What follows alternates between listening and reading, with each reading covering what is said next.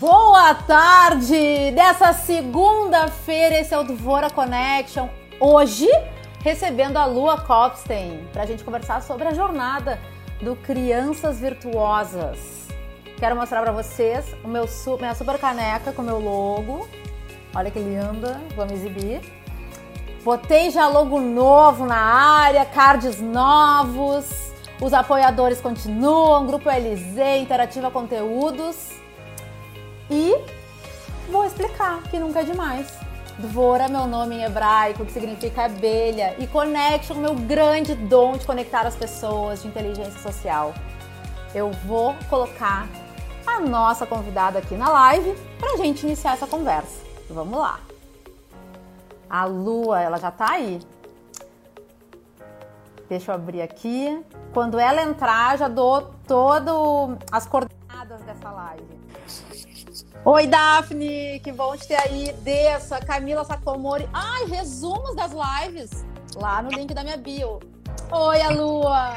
E aí, Débora? Tudo bem? Bem-vinda. obrigada, obrigada. Muito feliz de estar aqui no Devora Connection com vocês. Ai, que bom. Fiquei super feliz que tu topou meu convite. Acho que a gente está num momento. Quando eu pensei em ti, no teu nome, eu me lembrei muito quando a gente se encontrou e tu me contou toda a história do projeto Crianças Virtuosas e eu me emocionei, me identifiquei e achei que é um momento muito importante das pessoas escutarem a tua jornada para se inspirarem. Eu vou te apresentar. Antes disso, não posso me esquecer. Galera, manda amor pra gente. Dedo no coração para essa live bombar no Instagram. Quem quiser mandar perguntas para a Lua, vai aqui ó no ícone da pergunta e quem quiser convidar amigos para vir aqui nos ver, compartilha no aviãozinho. Vamos em frente. Vou te apresentar. A Lua Kopstein é autora do livro Crianças Virtuosas, que ensina virtudes de A a Z para crianças. É cofundadora da Escola de Paz 018, ciclo anual de encontros sobre crianças. Desculpa, ciclo anual de encontros sobre, sobre criação de filhos com palestrantes no Instituto Ling, em Porto Alegre. E mãe do Davi, de seis anos, do Leon, de quatro anos, e do Aron, de um ano. Aqui, ó, estou muito acompanhada, bem acompanhada, do livro Crianças Virtuosas, da Lua, com as ilustrações do Pireco Studio, duas pessoas incríveis juntas. Bem-vinda. Ai, muito obrigada. A Lua, para a gente começar essa conversa, como eu falei no início, né, que eu escutei tu, toda a tua trajetória para chegar na materialização, materialização desse livro, uh, eu queria que tu compartilhasse com a gente o que, que te inspirou, quais foram as tuas referências. Fala para a gente sobre esse processo. Ah, a grande inspiração para escrever esse livro foi o Davi, que é o meu filho mais velho, né, que está com seis anos. Ele foi a minha inspiração. Mas eu acho assim que quando o livro ficou pronto, eu olhei para Crianças Virtuosas e disse: Meu Deus, isso aqui é uma autobiografia minha, de todas as minhas buscas, assim, de toda a minha vida, né? E eu acho que eu sou uma pessoa que sempre tive um compromisso muito forte uh, em ser muito feliz e estar tá muito bem. E eu digo assim, isso começou, não vou fazer terapia aqui, mas isso começou lá com o divórcio dos meus pais, né? Os meus pais se separaram quando eu tinha seis anos. E eu fiquei muito, muito triste. E aí eu pensei assim, poxa vida, se eu não posso contar nem com meu pai para minha mãe para me ser feliz, então é comigo mesmo, né? E eu me lembro de chegar a essa conclusão no meio daquele turbilhão de emoções que estava acontecendo. E aí, desde lá, desde os meus seis anos, eu observo muito o que, que as pessoas que eu considero felizes fazem para ser feliz. E eu sempre tentei copiar e me inspirar em tudo isso que eu fui vendo, né? Sempre fui, desde muito cedo, uma leitora, assim, ávida por muitos, muitos livros. Se alguém dá uma referência, eu estou indo atrás. E depois eu tive uma caminhada, assim, apaixonante na Gerdau, né? Eu fui executiva do Instituto Gerdau durante 12 anos. Eu entrei na Gerdau com 19, como estagiária. E eu disse que eu tinha o melhor trabalho do mundo, que eu trabalhava com projetos sociais e voluntariado. Em, foram 250 unidades em 14 países, com exceção da Venezuela, todos em loco, Índia, Estados Unidos, Canadá, Espanha, toda a América Latina e América Central. E, e era um trabalho de ajudar o mundo a ser melhor. Né? O trabalho social é assim, como é que a gente pode ajudar a sociedade a crescer, se a gente está bem, como é que a comunidade à nossa volta pode crescer junto conosco. E aí tinha um diretor de recursos humanos da Gerdau, o Lima, que ele sempre olhava nas reuniões e dizia: "Walk the talk", caminho que você fala. Em um determinado momento, a gente criou uma campanha de consumo consciente. Era, eu entrei na Gerdau em 2013, isso devia ser 2004. E nessa campanha estava dizendo: vá de ônibus, use o transporte público, não vá de carro para o trabalho. E eu todo dia pegava o meu filhozinho e ia de carro. E aquilo me virou um super dilema ético. E na época eu ainda era da Razito, que é um movimento juvenil uh, judaico. E daí eu estava falando com o Pato, que era um amigão nosso, que a Débora conhece muito bem. E eu disse: Pato, acho que eu vou começar a estudar filosofia, vou fazer uma segunda faculdade. E ele disse: Não, tu vai te aprofundar na nossa cultura, que é a judaica. E foi isso que eu fiz. Eu me debrucei na vida judaica. Ali, nesse universo, eu conheci meu marido, eu me casei, eu estruturei minha família e virei uma pessoa para Porto Alegre bem mais observante, né, da, do estilo de vida judaico que a maioria, porque ali eu vi assim um caminho assim de uma vida mais significativa, uma vida que tem o Shabat, que é o sábado, que a gente não anda de carro, que a gente não usa dinheiro, que a gente recebe a família, a gente comeu, cuidar o que a gente come e diversas outras questões que tem. E a, a, o judaísmo assim foi um mergulho assim que eu entrei muito de cabeça e que me ajudou muito espiritualmente assim eu me senti muito sólida espiritualmente nesse processo, assim, e na certeza de que se eu queria lá no meu trabalho na Gerdau fazer um mundo melhor, esse mundo melhor começava em eu ser uma pessoa melhor, né? Até eu me lembro, o meu rabino, nem sei se ele não tá aí, que é o Daniel Presman, que é uma pessoa maravilhosa. Quando eu, primeira vez que eu fui jantar na casa do Daniel, eu cheguei me achando, né? Não, porque o meu trabalho é o máximo, trabalho social, eu viajo. Daí ele me olhou e disse assim: mas o máximo não é o que a gente faz, é como a gente faz. É como tu trata as pessoas, é como tu é com o outro. E aí eu olhei e disse, não, esse cara tem toda a razão. e, e, ali começou uma coisa muito grande em, em como é que eu sou e de, de trabalhar a mim. Então, Uh, foi um processo assim que foi. E aí tem toda a minha ca... caminhada literária, né? Como eu falei, eu me lembro que eu tinha 12 anos eu li Os Catadores de Concha, da Rosamund Pilchen, eu acho. Que é um livro de 500 páginas, um clássico, né? E, então eu sempre li, li, li, li. E quando eu comecei a me apaixonar pelo judaísmo, eu comecei a comprar livro, livro, livro, livro, livro. Tenho, que pena que eu não estou com a minha biblioteca atrás, que bem aqui fica atrás de mim nas lives do Criança Virtuosa, é a minha biblioteca judaica, né? E aí um livrinho chegou para mim, que eu até postei ele recentemente, que é um livro do Maimônides. Uh, e o Maimonides foi um filósofo, um rabino, filósofo e médico do século XII. E eu li aquele livro falando da, da, da, alma, né? Da alma humana e de como é que a gente é uma pessoa melhor e como é que a gente aperfeiçoa uh, os nossos defeitos e como é que... E eu olhei e disse, meu Deus, que Freud, esse homem aqui no século XII está dando todo o caminho, o que, que é uma vida significativa. E aí foi curioso, que o ano passado, em janeiro, eu estava com o livro Crianças Virtuosas pronto e eu disse, ah, mas eu não. Não, não estava pronto ainda. Estava ele entrando em processo com o Pireco. E eu disse, não, ele é todo baseado nas questões judaicas, que eu não cheguei ainda nesse. Mas aí eu liguei para o Casper, que foi colega da Débora, porque eu e a Débora somos, nos conhecemos há muito tempo, né? E o Casper, o Rafael Casper, é um filósofo que mora em Berlim, e eu disse, Casper, eu preciso conversar contigo, porque todo o meu livro é escrito em cima dos meus estudos judaicos. Mas eu sinto que isso é um tema transversal em, em toda a ciência do bem-estar. E aí falei em Maimônides. Ele, não, Lua, mas Maimônides é um filósofo aristotélico. E esse livro, na verdade, é uma resposta de Maimônides, os dois capítulos, a ao livro, como é que é? A Ética de, de Nicômaco, do, do Aristóteles. E eu, tá aí, sabe assim, orgasmo intelectual. Eu falei com o Cássio, eu tô tendo um orgasmo intelectual. O que? Um, um livro fantástico do século XII. É uma resposta a um livro de, de cinco séculos antes de Cristo. Bom, daí eu li o, o, esse, recentemente aí a Ética de Nicômaco do Aristóteles e ele fala da sociedade eh, da Grécia em 500 antes de Cristo, há 2.500 anos atrás, e tu vê que são os mesmos dilemas que a gente tem desde então. Então, assim, uma coisa que começou por mim, uh, dentro, na verdade, eu acho que do meu trabalho social na Gerdau, essa vontade de, de fazer a diferença. Então, isso era o que eu dava para o mundo. E depois o judaísmo trouxe o que eu dou para minha lua.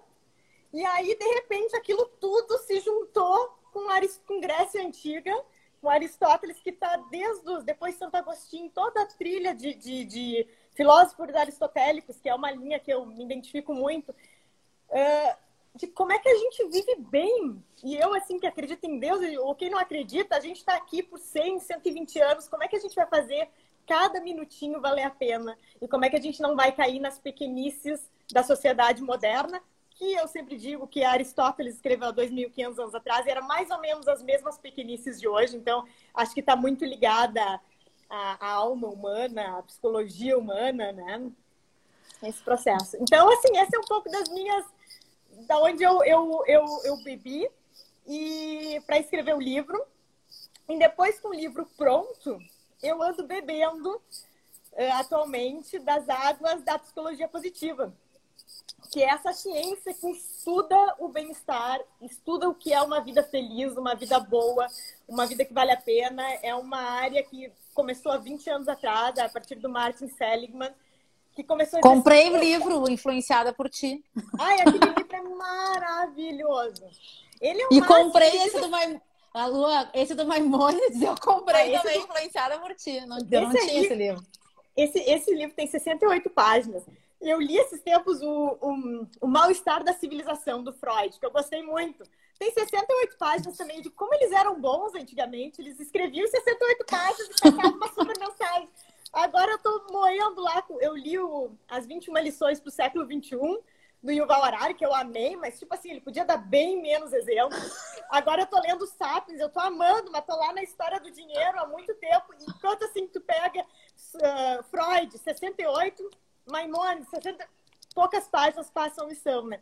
Mas a psicologia positiva, que no fim hoje é a ciência que estuda toda essa questão do bem-estar e está super bebe muito na água, na água do Aristóteles, de, de, Sócrates, dos filósofos gregos e vai fazendo toda essa, essa caminhada uh, de quem se questionou sobre uma vida boa e a partir acho que nos últimos 20 anos mais intensivamente, tem botado ciência em estudo, pesquisa em estudo e, e dados científicos em cima de todas as questões que, que antigamente eram vistas mais como religião, talvez esotéricas, que não tinha tanto dado hum, de pesquisa, né? Então, eu estou muito encantada. Estou lendo é uma área que eu quero me aprofundar daqui a pouco, essa da neuroplasticidade. O cérebro aprende só de estar tá com outras pessoas. A forma que essas pessoas estão, a energia dessas pessoas influenciam como o teu cérebro tá, né? Eu tô, assim, apaixonada por esse mundo. Apaixonada. Olha, minha, minha pergunta seguinte até era sobre as suas referências literárias nesse processo. Você já, já trouxe vários, várias citações aí. Quer comentar alguma em especial, assim, mais profundamente? Eu, eu, a minha mais forte mesmo é o Maimonides, que está hoje, eu descobri que ele é totalmente Aristóteles, né? E agora, e agora essa parte, a inteligência emocional do Daniel Goleman, eu estou fazendo esse pós na PUC maravilhoso de psicologia positiva. E, e o quanto eu, eu gosto muito de uma pesquisa que a Sonja, que é uma pesquisadora da Califórnia, da Universidade da Califórnia, ela fez, que ela diz que 50% da nossa felicidade é genético, é biológico. Tu nasce com aquela predisposição. 10% é comportamental.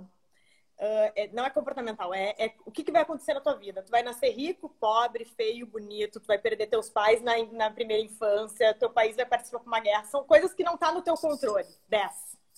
Mas 40% tá nas tuas mãos. É o teu olhar e a tua postura sobre a tua vida. E eu acho isso maravilhoso e acho isso assim de uma importância de ensinar para as crianças o tamanho poder que a lente que elas têm no olho dela vai dar sobre a vida. Então acho essa pesquisa maravilhosa e, e acho que a gente tem assim como eu estou muito, muito envolvida nesse, nesse universo da primeira infância, né? Porque meus três filhos estão na primeira infância a primeira infância ela é uma janela de oportunidade que claro que a gente sabe que o cérebro é plástico e que a gente sempre pode aprender coisas novas, quebrar maus hábitos, etc. Mas tem um momentinho que é esse dos primeiros anos de vida que as conexões estão se fortalecendo. Então, é, é um, uma época muito especial. Uh, a minha leitura atual é A Descoberta da Criança, da Maria Montessori, que é um livro que foi escrito em 1912 que eu tô apaixonada por ler livros antigos, porque a gente se acha super cool, super atual, super intelectual. Nós nascemos em 2020, a gente tem iPhone. E aí tu vai ler o que a mulher escreveu há 110 anos atrás e tu vê o quanto que é urgente todo, tudo que a Maria Montessori traz, né? Na, na chamada dela, no livre brincar, em dar o espaço para a criança ver o que, que ela ama, o que, que ela gosta, né? E ela fala assim que as crianças são a aurora do amanhã. Porque se as crianças descobrirem o que ela, os talentos dela e se reconhecerem, elas vão ser adultos felizes. E adultos felizes transformam uma sociedade. Então, assim, se a gente está preocupado com amanhã, a gente tem que estar tá preocupado com as crianças de hoje em dia, né? Sim. E, e, e isso eu tenho achado, assim, que a pandemia tem dado uma oportunidade, né? De, de, as crianças terem mais tempo para elas, né? Pelo menos as de primeira infância, porque os meus não estão ainda nessa rotina maluca de aulas online estão uh, mais livres, assim, e eu ainda vou na pracinha, assim. Então, acho que para nós tem sido um espaço para dar um respiro, assim, em meio dessa agenda que todo mundo tem de um milhão de coisas, né? Sim. A Lua, voltando para o livro, para quem chegou agora, essa é a Lua Copstein, escritora, autora do livro Crianças Virtuosas. Tu transbordou o livro ele não é só um livro, né? Tem o Tom Rota a trajetória na Gerdau, né, com os projetos sociais e envolveu o livro também num projeto social do Crianças Virtuosas. Conta um pouco pra gente sobre essas frentes, esses desdobramentos que tu conseguiu criar, agregar em cima deste projeto. Um livro não é só um livro. É, eu digo que eu sou workaholic. Eu não, tudo que eu faço, eu tenho que fazer muitas coisas e ver todas as frentes, né? Então, assim, eu tenho um trabalho há muito tempo ali no loteamento Santa Terezinha, que é a antiga Vila dos Papeleiros aqui em Porto Alegre. E eu gosto muito da Carla, que é a diretora da creche Marista ali. E tudo que eu faço na minha vida, eu tento envolver eles, né? Então, os desenhos da capa do livro foram todos feitos com as crianças. Eu e o Pireco fomos passar uma tarde lá e a gente leu o livro para eles, ainda era um boneco do livro, e eles desenharam o que eles entenderam. Assim como todo o projeto gráfico do Pireco é, é trabalhado em cima do, do universo infantil, de traços infantil, dos dias de cera, do lápis de cor, né, de dar essa proximidade. Então a gente foi lá, fez esse trabalho com eles, e eu desenvolvi um crowdfunding para juntar recursos para desenvolver o livro, que o livro é uma edição de autor, eu publiquei ele uh, individualmente. E aí nós doamos 500 livros para as crianças de lá, levamos eles na inauguração que foi no Instituto Ling, tudo isso em parceria com o Instituto Ling, a inauguração, né? Foi um projeto nosso em parceria com a área social do Instituto Ling. E as crianças foram lá e a gente fez um lançamento especial para eles, né? E depois aconteceram outros lançamentos pockets em outras instituições, como a Santa Zita de Luca, teve uma escola uh, pública em Campo Bom que a gente também fez. E tem a música, né? Porque a música foi aonde eu aprendi, acho que a ser mãe. Eu sou uma, mesmo que eu não seja muito musical, não toco nenhum instrumento, eu sou apaixonada por música. Eu acho que a música. Uh, a Maria Fernanda Canabarro, que é uma amiga minha, que hoje dá aula para os guris, ela diz que a música toca o coração direto. Então, se tu lê um ritmo, tu fica com medo. É, tu te deixa tranquila. A música tem essa capacidade. Então, tem a música do, do livro também, né? Do Abecedário das Virtudes. Tem tá um podcast. Spotify, é só botar Crianças Virtuosas. No lançamento, eu fiz um podcast para discutir todo esse, esse desenrolar das virtudes, que foi muito especial. Participou a Diana Corso, que é uma psicanalista espetacular, palestrante da Escola de Paz. O meu rabino, Daniel Presman, que é uma mente brilhante. E o Jânio Alves, que é o diretor do Colégio Israelita, e ele é um filósofo aristotélico que fala grego antigo, então está muito dentro dessa questão das virtudes, do desenvolvimento da alma humana, de qual é o nosso grande objetivo uh, como seres humanos, e foi um, um bate-papo bem legal. E era um plano para esse ano desenvolver um podcast para cada letra, né? Ai, que máximo! É, mas não aconteceu. Ainda. Ainda não, eu vou jogar para o ano que vem. Aconteceram muitas outras coisas super bacanas esse ano. Mas a ideia era chamar especialistas, psicanalistas, filósofos e fazer um debate sobre o que é bondade, como é que a gente ensina bondade, é, é, coragem, determinação, empatia, cada uma das, das virtudes que a gente trabalhou. Olha, e também eu... falta fala, uma fala. coisa. Tem os jogos, né? Eu criei um site que é tipo uma plataforma. Lá tu encontra música, tu encontra podcast encontra jogos para os pedagogos, ou até pais, agora em período de pandemia. Se quiserem jogar, tem jogo de memória, agora tô subindo um bingo, tem. E tem o um livro, versão para desenhar. Tudo isso tem lá no. Eu quero no falar duas coisas, tá? Vou agregar aqui.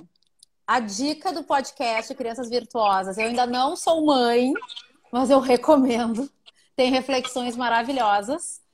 E eu acho que a gente tem que pontuar, Lua, que quando no lançamento do livro, que tu fez lá o Benfeitoria Vaquinha Virtual, que tu comprava o livro e, do, e junto na compra tinha doação de livro para escolas municipais. 500, 500 livros, olha que maravilhoso. É, nós estamos fazendo. É, tá, tá assim, a doação eu não entreguei os livros, agora quando retomar as aulas, de 100 livros para hum, Secretaria Municipal de Educação aqui de Porto Alegre, provavelmente vai rolar para de Canoas também. E aí a ideia, e isso é a grande razão que eu estou me capacitando, fazendo pós, é fazer uma formação dos professores uh, dentro dessa temática das virtudes, de, dessa, do que, que tem de psicologia positiva, do que, que tem rolando de todas essas, essas coisas que eu comentei, né? Incentivando que os professores, então, uh, ensinem isso, falem de inteligência emocional, falem de inteligência das virtudes.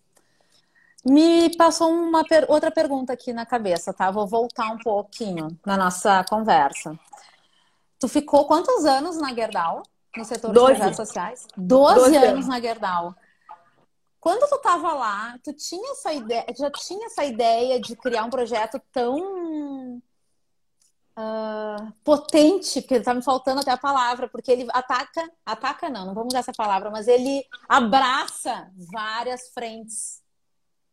É, tu sabe, Débora, que óbvio que eu não tinha, na verdade, quando eu escrevi o livro, eu não tinha ideia do que ia fazer. Eu escrevi o livro e até umas amigas minhas num fórum que eu faço parte, eu tava na dúvida, assim, ah, você, não, escreveu, tem que publicar. Eu disse, não, mas eu tô grávida, porque eu, quando eu lancei o livro, o Arão tinha três meses. Eu acho que quando a gente fez a nossa primeira reunião, eu já tava barriguda parindo, ou...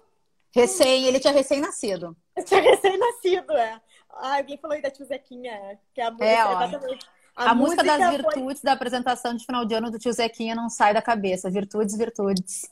É, é a música do meu livro que foi super legal. A Tio Zequinha, para quem não é de Porto Alegre, é uma escola de música mais tradicional da cidade.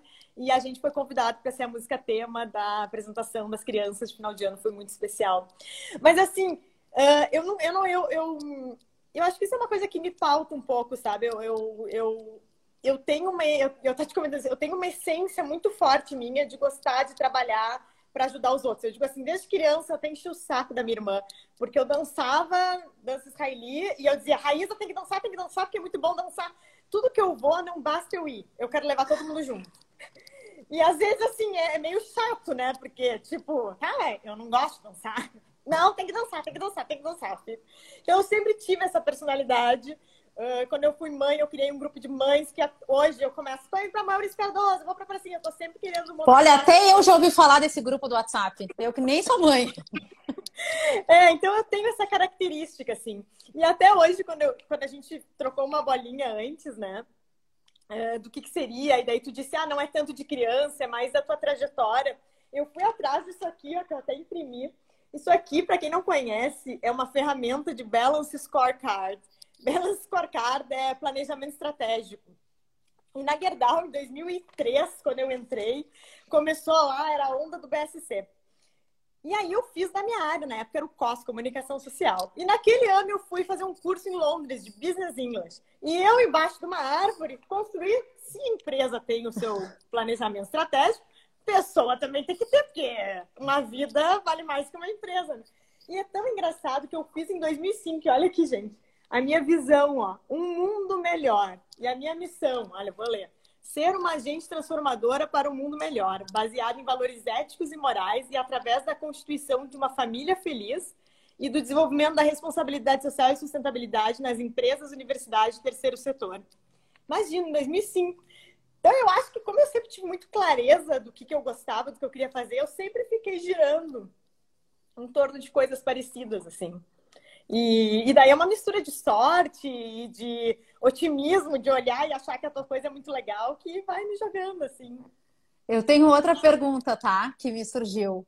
Como foi abrir mão de uma carreira uh, numa, no corporativo, um caminho seguro, para se jogar num projeto próprio, onde depende de ti, onde tem que achar os parceiros certos? Olha, a decisão foi muito fácil, porque eu, durante 12 anos, tive o melhor diretor do mundo, que hoje eu estava falando com ele, que eu amo ele, que é o Martins. E três meses antes de eu pedir demissão, ele saiu. E aí eu fiquei três meses com o meu chefe novo, que era uma pessoa que não tinha absolutamente nada a ver comigo. Sabe aquela pessoa assim que tinha uma vida em que a gente tocava nessa área? Hoje eu tô fazendo esse pós e hoje de manhã eu tenho acordado às seis da manhã para estudar, né? Aí hoje, às seis da manhã, era liderança positiva. Daí eu mandei pro Martins, né? Martins, o que a gente fazia no Instituto Gerdau era simplesmente o um máximo. A gente fazia o que ele estava falando de liderança positiva. E quando entrou aquela liderança tão negativa, eu sou uma pessoa assim, eu não consigo estar num ambiente que não tem uma pessoa e, e cair fora. E foi muito difícil. Eu pedir demissão foi assim. Com, esse, com essa pessoa não consigo trabalhar, não, não vou ficar aqui, minha vida, minha saúde. E assim, fiquei uns dois anos sonhando com a Gerdau. Que eu estava em reunião, que eu estava em reunião de equipe. Que... E até hoje, assim, eu sinto muita saudade. É muito difícil, assim, eu que era apaixonada pela minha vida corporativa, estava sempre viajando. Sempre, sempre, sempre. sempre. A minha necessária, minha não tinha... Minha... Todas as minhas coisas estavam necessárias. E aí eu viajava perfeita, assim, era quatro dias, dois vestidos. Assim, e dois vestidos, eu tava, o sapato, e, e é uma, é foi uma decisão muito difícil, até porque eu não tinha um plano B na época. E o Davi tinha. Eu fiz seis meses de licença, daí voltei, fiquei três meses com o Martins, três meses com esse chefe que eu não gostava. E ele tinha um ano quando, quando eu saí, e, e eu acho que eu até entrei em depressão, vou te dizer. Assim, eu fiquei, não sei se foi uma depressão, mas eu fiquei numa tristeza profunda. Até porque eu engravidei do Leon logo depois e eu fico muito, muito enjoada. E assim, saída da Gerdau, início da gravidez, fiquei numa bad, me sentindo horrível. Então é, é muito difícil abrir Sim. mão de uma carreira, assim, quando tu gosta para para cuidar das crianças, mas no fim eu digo que Deus é bom comigo, porque a Gerdau, dois anos depois, fechou o corporativo em Porto Alegre, se mudou para São Paulo, então eu ia ter aberto mão lá do início do Davi e ia acabar tendo que sair igual. Mas... Quais aprendizados tu traz da tua vida corporativa na Gerdau para o teu projeto Crianças Virtuosas? Ah, o primeiro passo que eu o mais importante é porque a oportunidade de trabalhar numa empresa como a Gerdau, que é uma empresa espetacular, super organizada, tudo tem meta, tem planejamento, tem e, e, acreditar que o que tu faz tem um impacto muito grande, porque na Gerdau assim é muito grande, então tudo tem um impacto grande. E eu acho que isso eu levo para tudo, assim. Um, que eu sou uma... Eu digo, eu sou... As pessoas perguntam, como é que tu faz? Tem três filhos. Eu sou workaholic, eu trabalhei 12 anos na Gerdau. Então, tem esse aprendizado de, de conseguir fazer muitas coisas ao mesmo tempo e de acreditar que as coisas podem ter um impacto de verdade na sociedade. Bonito. Tá. Aproveitando esse gancho, a Camila Sacomori, Santa Camila Sacomori, já respondeu uma pergunta que era uma das minhas, que é onde se encontra o livro Crianças Virtuosas, e ela respondeu aqui nos comentários que tem na Amazon. Tem na Amazon. Então já tem fica a, a dica. Tem o livro e tem um joguinho. Ah, o jogo eu não sei se cadastraram ainda, mas tem um joguinho de memória. Então estão na Amazon e tem algumas lojas, a Vira Lua em Porto Alegre tem, tem na livraria Pocket da LPN, tinha na para presente do Instituto Link, está fechado. Mas a Amazon, hoje, hoje em dia, eu acho é. que é onde todo mundo está comprando, ficando mais em casa. A Lua, quais são as virtudes que tu enxerga como as mais emergentes dentro de ti? Eu acho que a minha principal virtude, assim, é, é, é, é, é a felicidade. Eu acho que eu sou uma pessoa muito feliz. Assim, eu nasci com isso, digo lá na Sonja, assim, eu tenho essa capacidade de achar que tudo é para um aprendizado, que tudo tem um lado bom. E acho que essa é minha maior. A segunda é que eu sou leonina, nasci 8 de agosto, então eu me adoro. E quando a gente gosta da gente, tudo fica mais fácil. Então eu, eu, eu me sou uma boa companhia, eu fico bem comigo mesmo. Eu gosto de ficar lendo, de. E, e a terceira, acho que é a verdade, sabe? Eu sou uma pessoa que, para mim, sempre é verdade. Eu não tenho, às vezes até a minha mãe diz, calma, gente, mesmo que é verdade, tem um jeitinho para dizer. E eu, eu sou uma coisa que eu nunca abri mão na minha vida, que é eu falo o que eu penso. Eu sou super transparente nas, nas minhas coisas. Então, acho que seriam essas três, assim. Felicidade, amor próprio e a verdade. Tô até com ele aberto aqui, ó. A primeira virtude do livro, amor próprio.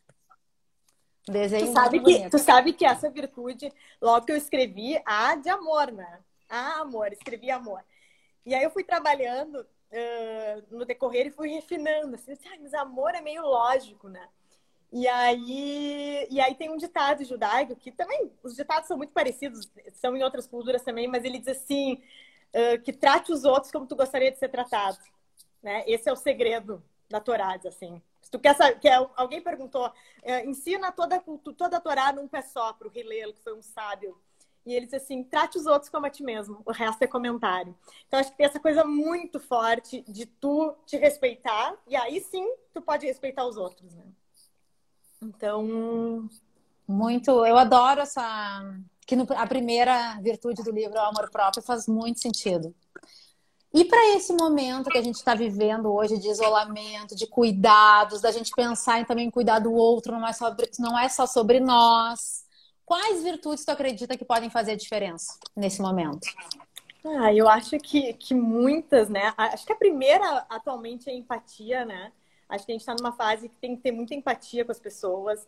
E a gente está num momento tão polarizado de tudo, né? Fica em casa, não sai de casa, volta, não volta. Eu acho que a gente tem que ter empatia com o que cada um está sentindo, como cada um se coloca, né?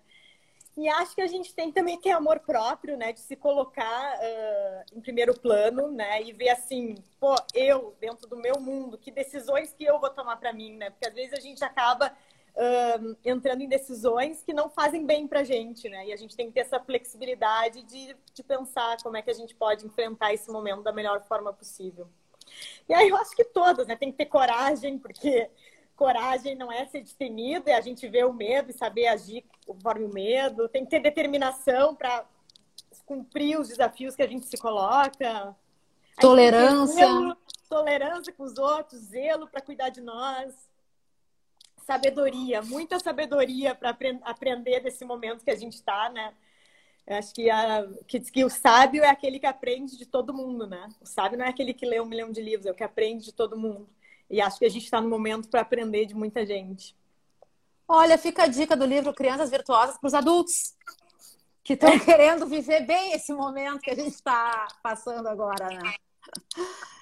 A Lua, uma outra pergunta para quem quer começar a se envolver com projetos sociais ou transbordar o seu projeto para o social, que dica que tu dá? Por onde começar? Ah, eu acho assim, ó, que quem quiser começar qualquer coisa, não é projeto social, é tudo na vida. É vai lá e faz. Tipo, projeto social começa, quer tá, tem a Roberta Bart, minha amiga, começou a fazer sanduíche, está distribuindo sanduíche. Ou tem uma pessoa perto de ti, tem que ajudar. Tem uma coisa até do projeto social que eu acho muito legal, que até o Daniel Prez, meu rabino, sempre dizia, né? Que tá lá o cara com a camisa do Greenpeace, salve as baleias do não sei aonde. E aí o cara, o chega em casa, trata mal a mãe, briga com a funcionária, bate a porta. Então, acho assim, a primeira coisa é a gente começar a ajudar quem está próximo da gente. Né? Acho que isso é o principal. Às vezes, assim, ah, é bonito, ajuda, ajuda quem está próximo. Ajuda as pessoas se cada um olhar para quem está no seu lado e for crescendo, crescendo, crescendo, crescendo, a gente cria uma corrente super fácil, né? E, e também não tem mistério, começa.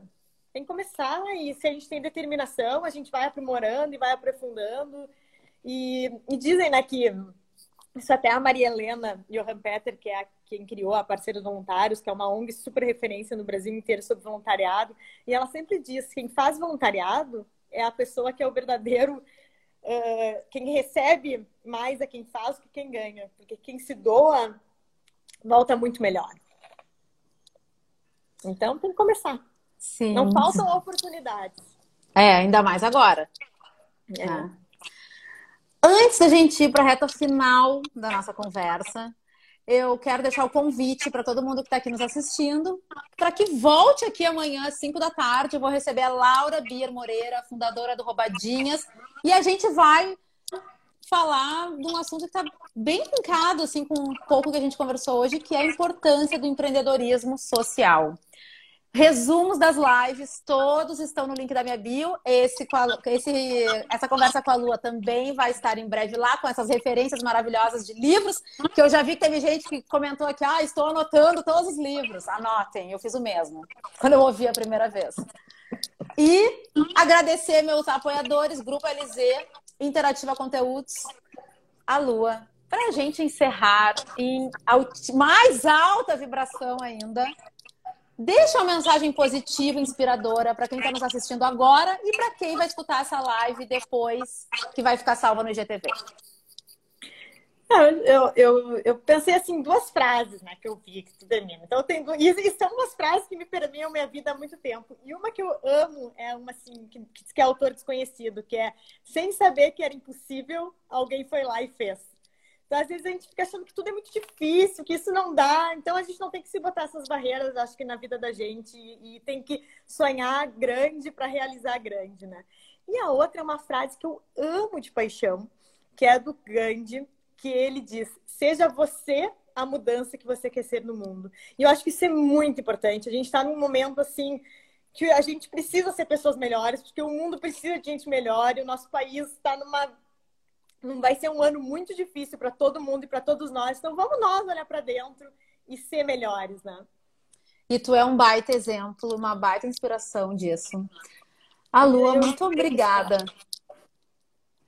Eu quero aproveitar e te agradecer por tu ter me chamado ano passado, ter me apresentado toda a história desse livro ter contado comigo nesse projeto. E é muito bonito e faz muito sentido, faz muito sentido para mim, continua fazendo.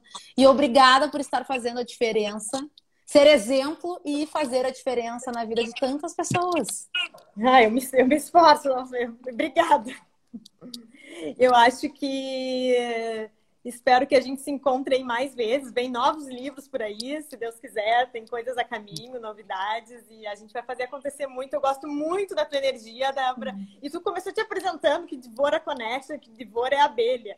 Mas eu quero te dizer que Dvora foi a primeira... Uh, uma das primeiras juízas do povo judeu, né? Que depois que Moshe morreu, veio Yoshua. E depois de Yoshua vieram os Shoftim, que são os juízes, né, Monique? Acho que são os juízes, Shoftim. Ah, não é, é os profetas, não, são os juízes. E foram 12 e uma era mulher. Então a Débora, a Dvora, foi a primeira. E a liderança dela estava muito calcada na sabedoria que ela tinha. Ai, adorei, viu? A Lua já é? dando aula.